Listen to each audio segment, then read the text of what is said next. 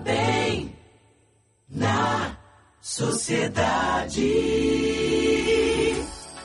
Nós estávamos falando agora há pouco, por conta da receita de Calil, sobre várias sobremesas, né? Tem gente que põe creme de leite no creme de papaya, outros colocam leite condensado, outros não colocam, colocam leite normal. Mas afinal, será que isso faz bem para a saúde? E mais, o que, que é uma boa alimentação? A gente vai conversar hoje com um nutricionista. Eu coloquei, né, no, no Insta que sexta é dia de Nutri. Pois é, hoje a gente tem um nutricionista que, além de nutricionista, é também educador físico, o Érico Rodrigues. O Érico, seja muito bem-vindo. Bom dia. Muito obrigado. O Érico, o que, que é uma boa alimentação? Porque muitas vezes a gente fica com uma sensação de que para você ser saudável, você tem que viver, vou usar um termo bem radical, tá? É, você tem que viver assim dentro de um terrorismo máximo. Então eu só como o que eu brinco com minha irmã: legumezinho, cozidinho, refogadinho e só uma carninha branquinha o resto da minha vida sem beber nada. É isso mesmo? A gente pode flexibilizar? É, Boa tarde a todos. Na verdade, a gente precisa flexibilizar muito e desmistificar muito isso, porque a conversa de terrorismo ela é muito grande e fica inviável, algumas vezes, você até como nutricionista falar.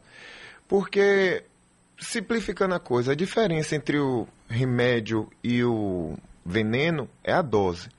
Então, dentro de uma alimentação, tudo se pode, né? Você pode ter seus doces, também como pode ter as suas verduras e legumes. Agora você precisa saber a quantidade disso e quanto que você pode comer de cada coisa.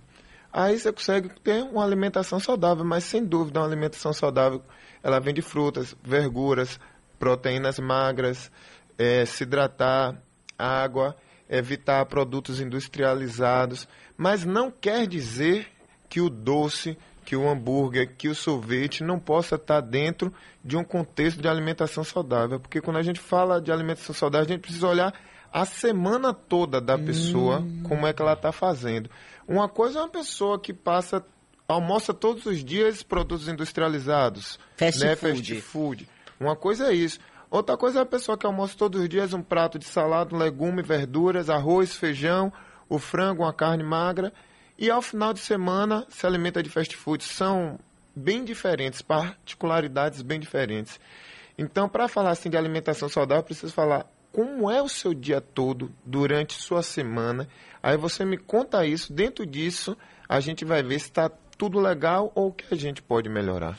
Você falou uma coisa muito interessante, o Érico, que eu creio não ter ouvido ainda, que é importante que a gente olhe a semana. Como é que você desenvolve aquela semana, né? Porque muitas vezes você fica muito preocupado. Você faz dieta, vou chamar assim, dieta mesmo, segunda, terça, quarta. Aí na quinta você já não suporta mais. Aí você enfia o pé na jaca. Quinta, sexta, sábado, enfia o pé na jaca mesmo, né? Eu tô falando de fast food de manhã, fast food de tarde, né? Enfim. Você enfia o pé na jaca quinta, sexta, sábado, domingo. Aí na segunda você fala, não, vou fazer dieta. E você entra num, num, numa restrição tamanha que realmente o, o corpo não resiste, né? Porque as tentações são muitas também. Ainda tem isso, né? É. Então, a primeira coisa que a gente precisa definir é essa pessoa ela vai fazer dieta para qual objetivo? Ela vai fazer dieta para emagrecer, para manutenção do corpo, ela está visando alguma particularidade em relação a algum tipo de doença e está fazendo a dieta devido à doença, ou ela está fazendo a dieta para ganho de massa muscular. Depois que eu defino isso, eu consigo muito bem organizar a semana da pessoa.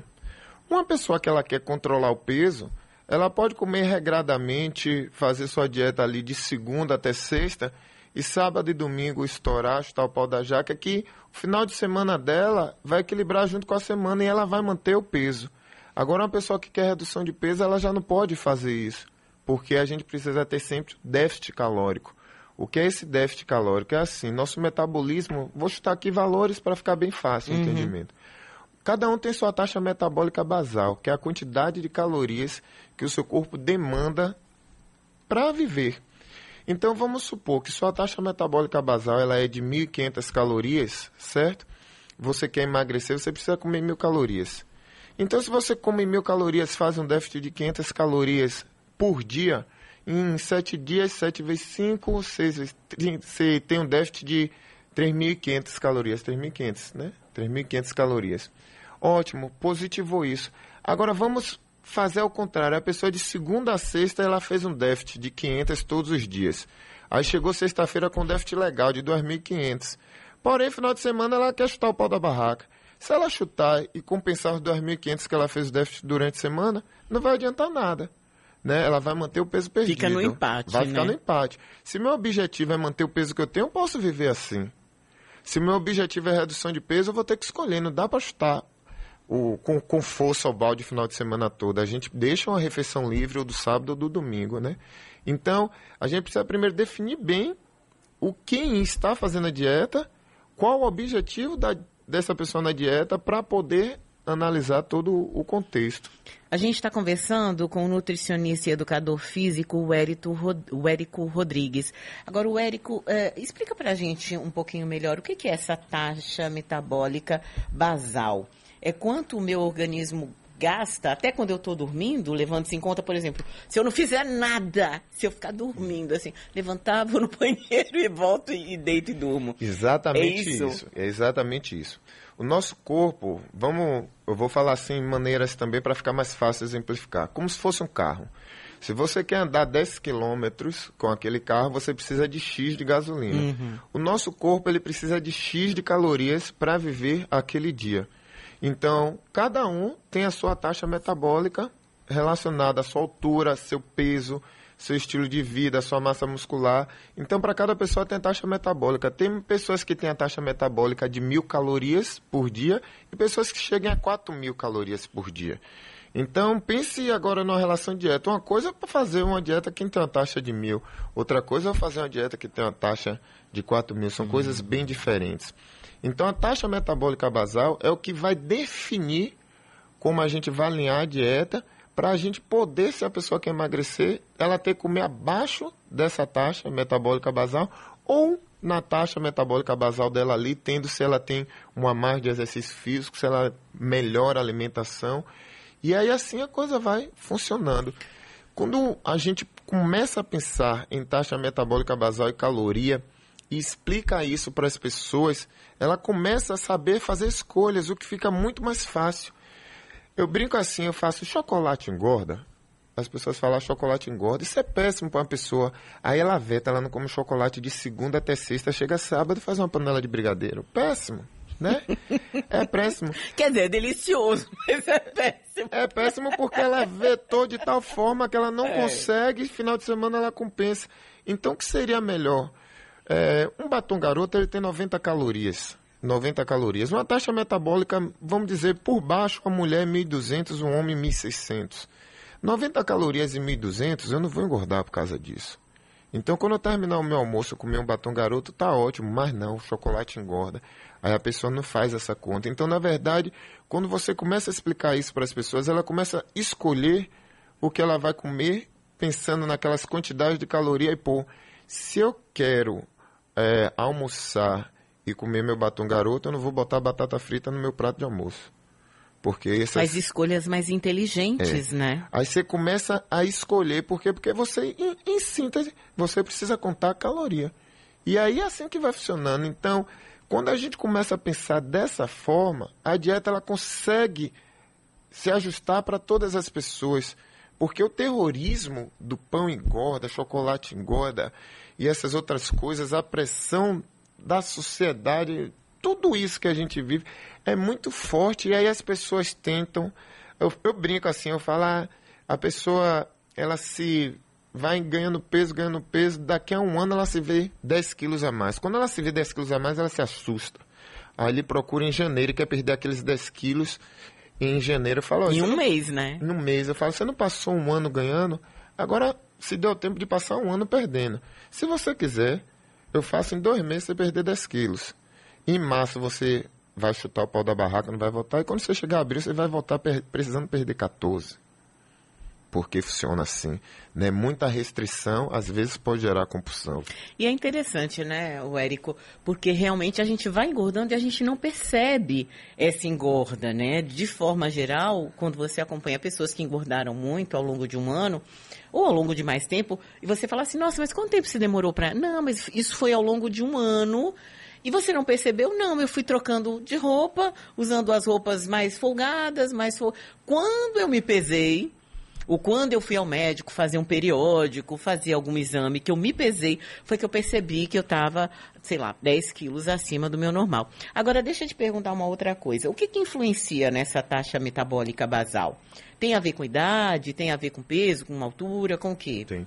É, a gente, o que influencia muito na taxa metabólica basal é a quantidade de massa muscular que cada pessoa tem, porque geralmente para cada um quilo de massa muscular a gente aumenta ela de 30 a 35 calorias em repouso.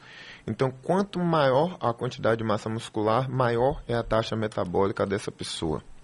Né? Quanto menor, menor a taxa. E os homens têm sempre uma taxa, a maioria, é. né? Os homens, por relação hormonais tudo, levam, levam uma sorte, gente. levam essa vantagem. E aí os homens, eles também, a maioria tem uma taxa metabólica basal do que as mulheres. E o fator idade também. Que fator idade, né? Você vai envelhecendo ao longo do tempo, a gente vai diminuindo tudo, né? Tudo a gente vai perdendo. Também influencia. Mas aí eu vou falando já outra coisa. Não existe esse negócio de ah, minha taxa metabólica é baixa, meu metabolismo é lento, eu não consigo emagrecer porque eu tenho um metabolismo lento. Isso não existe. Isso é uma grande mentira que foi construída e aí vem mundos de farmácia e outras coisas. Por que isso não? Seu metabolismo não é lento.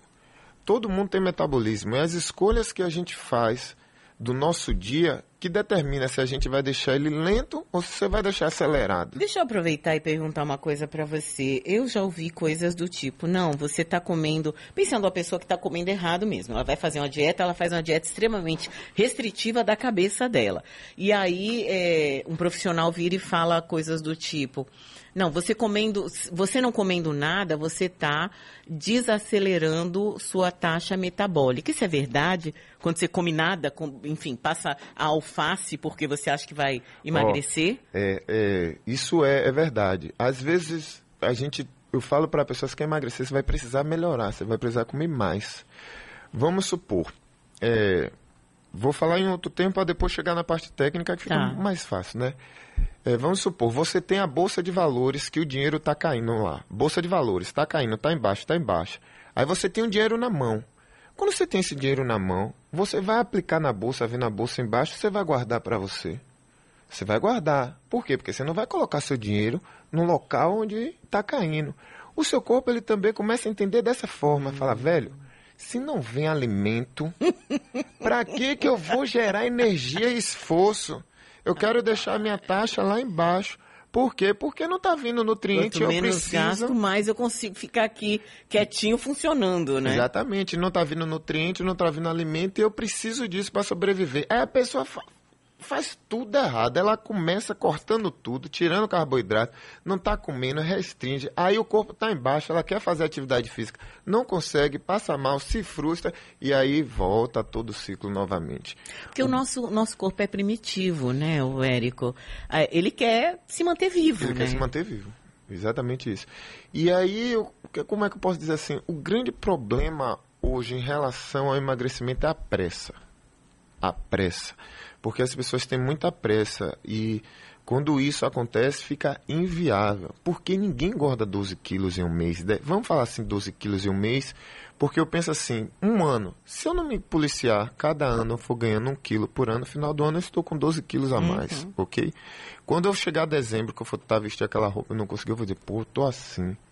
Ah, vou emagrecer. Aí você quer chegar em janeiro e, e perder os 12. Não é assim. Aí você tem que ir de uma forma gradativa.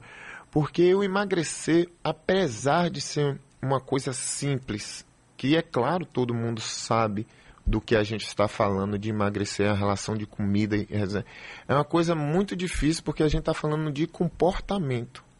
Eu estou falando de mudanças de comportamento. Você ganhou peso porque você tinha aquele determinado comportamento. Se você quer reduzir seu peso, você precisa mudar o seu comportamento. E quando a gente briga com a gente com as nossas mudanças, a coisa ela se torna mais difícil. Exemplo disso, qualquer um pega aí, pense em algo que você gosta. Você pensou em uma coisa muito que você gosta. Agora eu vou tirar isso de você. Quando você pensa em é horrível, é a mesma coisa com a pessoa que ela está vindo se alimentando durante um tempo, então não dá para tirar tudo de vez.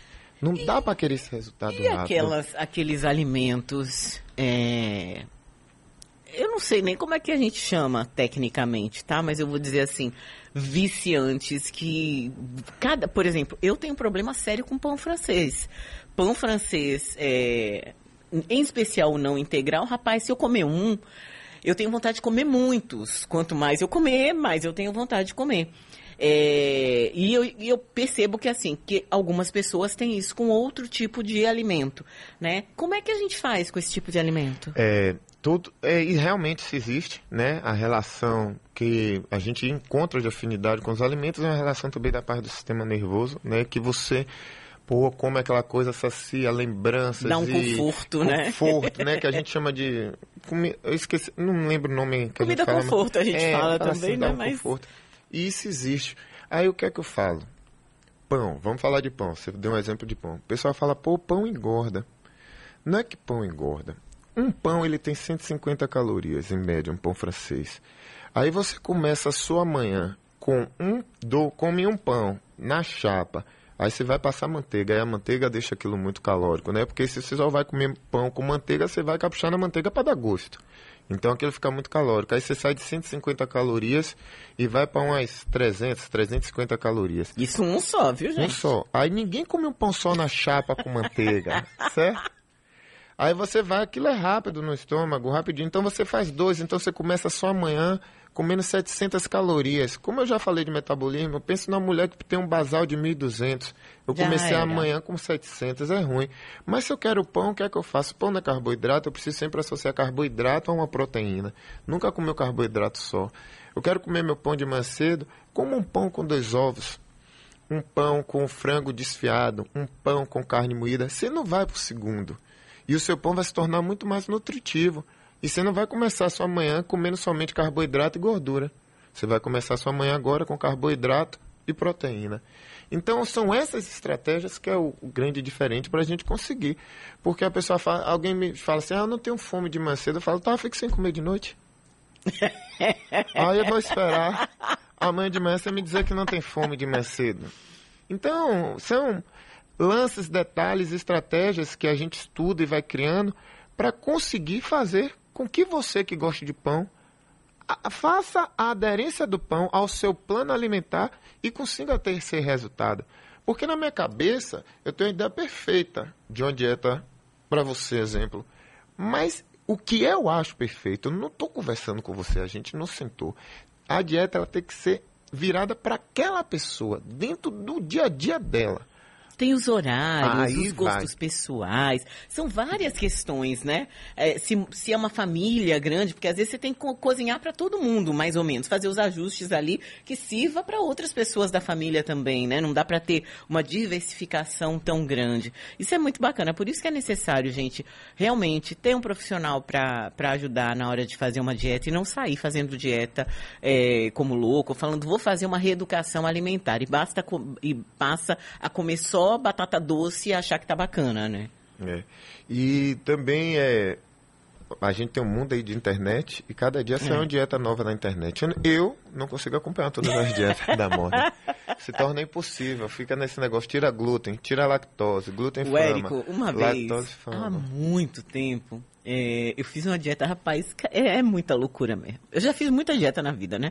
Mas assim, há uns 25 anos mais ou menos, eu fiz uma dieta que chamava dieta da USP, mas não tinha nada a ver com a universidade, né? Claro, mas era a dieta da USP, que era assim, cada dia você comia uma coisa. Então você passava um dia comendo abacaxi, no outro dia você comia só presunto, no outro dia você comia só ovo, não- era assim a dieta. É isso, as pessoas enlouquecem com qualquer coisa, né? É, e, e- e eu vou te dizer, o, pior é a mídia.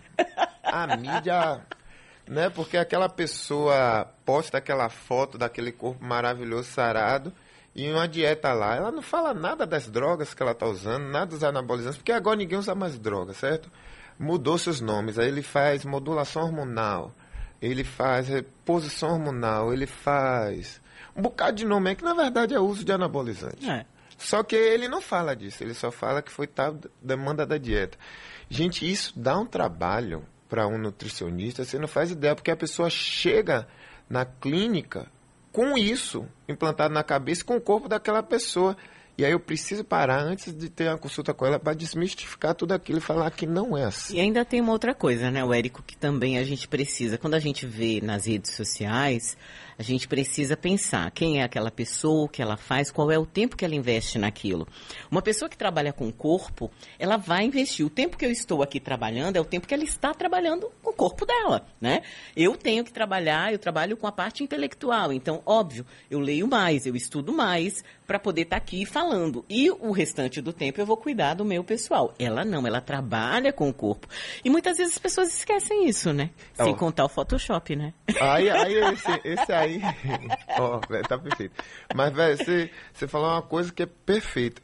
E eu falo assim, eu falo, uma coisa é você inventar, chegar com a foto pra mim e falar, eu quero ficar com esse corpo. Eu falo, você tem tempo pra de manhã cedo você acorda e vai fazer uma atividade aeróbica. Volta, seu lanche está pronto, seu, sua refeição. Depois do seu lanche você vai dormir para poder descansar. Pra à tarde você fazer sua musculação. Quando você terminar a tarde a musculação, você vai partir para uma drenagem depois, tá? De noite vai ter lá o tempo, tudo comida e vai. Que tal? Você tem tempo para isso? Não, não tem esse tempo. Fala, então você não vai conseguir E não é só tempo, né? Tempo Então, é dinheiro. é dinheiro. Você tem, e como eles conseguem esse corpo? Falei, agora vamos mudar a conversa? Vamos. Amanhã vai cair 10 mil a mais no seu salário se você emagrecer 5 quilos. Cai, você emagrece. Então, são a, é, é a relação exatamente isso. Eu trabalho com o corpo, foto. Se eu não estiver bem, não aparece trabalho para mim. E a outra coisa é as outras pessoas. O número de pessoas que pegam essa galera da estética perfeita, que eu não sei nem falar, assim, não gosto nem de falar isso. Pega essa galera da estética e bota isso como a foto e quero ficar assim, é muito gigante. Eu falo, "Vai, você não vai alcançar assim. Não vai. Sem contar a própria genética pessoal, que também. Eu lembro que de um caso específico de uma. Uma menina era muito jovem, isso foi em São Paulo, ela, ela estagiava com a gente na época. E assim, a família toda dela, nenhuma das mulheres tinha cintura. Ela tinha um corpo mais quadradinho, a família toda dela. E ela cismou que ela queria ter cintura, mas ela queria ter cintura fazendo dieta. Essa menina desmaiou um dia no meio de um programa, porque ela não comia. A gente não sabia que ela não comia, né? Ela dizia, ah, tomei café da manhã, mas eu imagino que ela, sei lá, comia metade de um ovo, ou metade de uma clara. E ela desmaiou no meio de um programa porque ela não estava comendo, porque ela queria ficar com a cintura que ela achava que tinha que ter. E que ela só iria ter se ela fizesse uma cirurgia, porque não, não tinha como. Mesmo que ela emagrecesse aquele corpo que ela queria, ela não ia ter. O Érico, o papo tá ótimo. Vou te convidar para vir aqui outro dia para a gente conversar mais sobre nutrição, sobre educação física também, mas infelizmente o tempo. o Oh, Érico foi ótimo. Rodrigues, nutricionista, educador físico, super obrigada, viu? Um bom dia para você. muito obrigado. Valeu.